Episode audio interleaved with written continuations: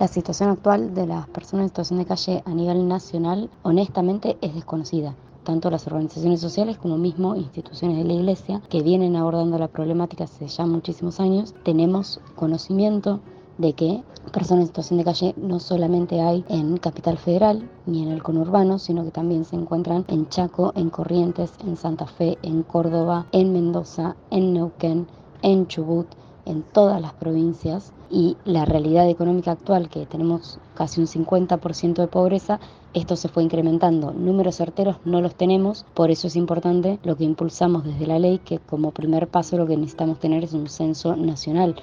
Los lugares donde sí hubo censos que se realizaron por parte de las organizaciones sociales principalmente, no por parte del Estado, han demostrado que, por ejemplo, en Capital Federal, hace dos años teníamos 7.251 personas en el 2019 viviendo en situación de calle. El proyecto de ley, ahora ya ley con media sanción, lo que propone los ejes principales son, primero, realizar un censo a nivel nacional que esté eh, conducido por el INDEC y por organizaciones sociales que ya vienen trabajando la problemática, al igual que incluir a las personas en situación de calle que ya vienen trabajando y siendo parte de las organizaciones como personas idóneas para que puedan llevar adelante el relevamiento. De ese relevamiento se desprenden dos cosas importantes. La primera es la generación de un DNI. Hay muchísimos NN en calle, personas que ni siquiera saben cuál es su fecha de nacimiento, cuándo es su cumpleaños, nunca accedieron a la documentación. Y por otro lado se desprende la creación de una casilla de correo para que puedan tener un domicilio físico, ya que las personas que están en calle no tienen domicilio, motivo por el cual quedan excluidos de un montón de servicios y de accesos, como por ejemplo ir a un trabajo porque no tienen dónde decir que viven físicamente. El segundo punto de la ley, que es sumamente importante, habla de recuperar, de reivindicarle los derechos humanos. Recuperar en algunos casos, porque en la gran mayoría ni siquiera los tuvieron desde el momento de nacimiento, porque hay personas, estamos hablando de que tenemos tres generaciones en calle hoy en día en la Argentina, donde ni siquiera acceden ya sea a una educación, a un sistema de salud. No podemos ni siquiera saber si acceden a los servicios básicos. Las ranchadas que se encuentran en las aglomeraciones de las ciudades a, a lo largo del país muchas veces ni siquiera pueden acceder al agua potable porque estas fuerzas de seguridad se encargan de correrlas y de ni siquiera darle acceso a los derechos básicos. Los derechos que menciona es el derecho a la cultura, a la identidad, a reconocerlas con la dignidad íntegra que se merecen como seres humanos, ya que son completamente invisibilizados y totalmente excluidos del mapa. Son sectores que no están organizados, cuesta mucho organizarse. Es por eso que lleva muchísimo más tiempo que se les pueda reconocer y que se pueda empezar a reivindicar un poco la justicia social para todos ellos y ellas. La otra parte de la ley, importantísima, es que lo que propone es la creación de los centros de integración 24 horas. Desprendido del censo nacional, ahí vamos a entender cuál es la población que se encuentra en calle y de entonces saber cuál es la cantidad de centros de integración 24 horas que se necesitan. Con esto quiero decir que hay lugares donde quizá la mayoría de la población se trata de adultos mayores, hombres que son solos, en otros lugares tenemos familias madres con hijos. En otra ciudad quizá podemos tener solamente niñez. Entonces hay que entender cuál es la población que se trata, que está en calle, para poder crear un centro de integración acorde. Hablamos de disidencias también. Hay muchísimas personas trans que se encuentran en calle que hoy por hoy en algunos lugares donde quizá existe alguna especie de parador o de lugar de alojamiento, no pueden participar o no pueden incluirse justamente por su género. Dependiendo del censo y entendiendo cuál es la población, ahí vamos a entender qué tipos de centros de integración necesitamos crear. Entendiendo que los centros de integración tienen que ser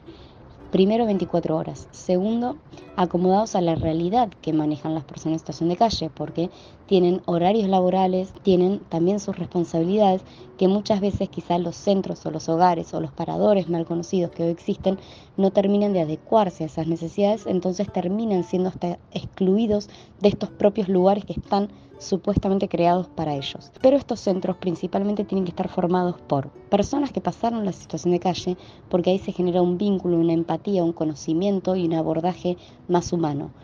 También acompañado por profesionales, profesionales de salud mental, psicólogos, psicólogas,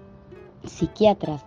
Hay personas que quizás estuvieron años en la calle que necesitan poder recomponer su, su psiquis mental, necesitan tener un abordaje de salud muchísimo mayor, por eso necesitamos médicos, necesitamos operadores y operadoras que sepan, que conozcan la problemática para poder acompañarlos de una manera más humana, más empática y que estos centros de integración sirvan como trampolín, por decirlo de una manera, hasta que los podamos acompañar y que estén en un lugar de autonomía, de una autoestima trabajado, una seguridad en la salud, un trabajo que puedan sostener para luego sí poder pasar a eh, conseguir algún alquiler social, algún alquiler que sea ya sea en conjunto con otras personas o mismos solos, pero poder acompañarlos en todo ese proceso y que no dependan después eternamente de estar en estos centros de integración, sino que puedan nuevamente incorporarse a la sociedad civil, en algunos casos y en otros incorporarse por primera vez a la sociedad civil.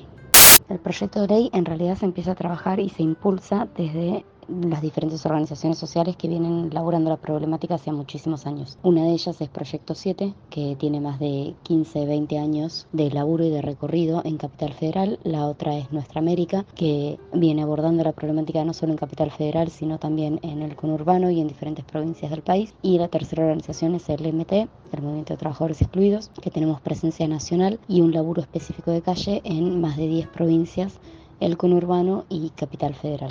se viene hace ya dos años trabajando el proyecto de ley. Cuando se abre la posibilidad de presentarlo a través del diputado Federico Fagioli, nos empezamos a sentar con el despacho y con todos los trabajadores de él para poder elaborar la ley, llamando a los diferentes ministerios que creíamos pertinentes que sean parte del abordaje integral tiene que ver con género, tiene que ver con salud, tiene que ver con la CEDRONAR y diferentes eh, intérpretes del resto de los ministerios que creemos que son fundamentales y necesarios para el armado de la ley. La realidad actual y hace varios años es que las organizaciones sociales somos las que nos venimos poniendo al hombro el abordaje de la problemática. Hoy en día incluso desde los diferentes comedores, los diferentes centros de integración que llevan adelante las organizaciones sociales, se viene resolviendo y venimos sacando a personas que están en calle, dándoles una posibilidad de trabajo en las cooperativas, dándoles la posibilidad de conseguir un alquiler a través de tramitarles los subsidios darles una mano económica, acompañarlos en los procesos para rescatarse de los problemas de adicciones. Y honestamente lo que le estamos pidiendo al Estado con esta ley no es que reinvente la rueda, sino que acompañe y que pueda poner los recursos en lo que ya las organizaciones sociales venimos trabajando y ya venimos haciendo por ellos. Lo que queremos es que reglamenten la política que nosotras organizaciones sociales ya venimos trabajando y venimos haciendo hace muchos años, lo reconozcan como un trabajo y puedan acompañar con los recursos como corresponde. Que ponga también profesionales a disposición para llevar y poder abordar la problemática desde la óptica y desde la organización social que nosotros sabemos que da soluciones, que tiene respuestas y que viene resolviendo toda esta problemática.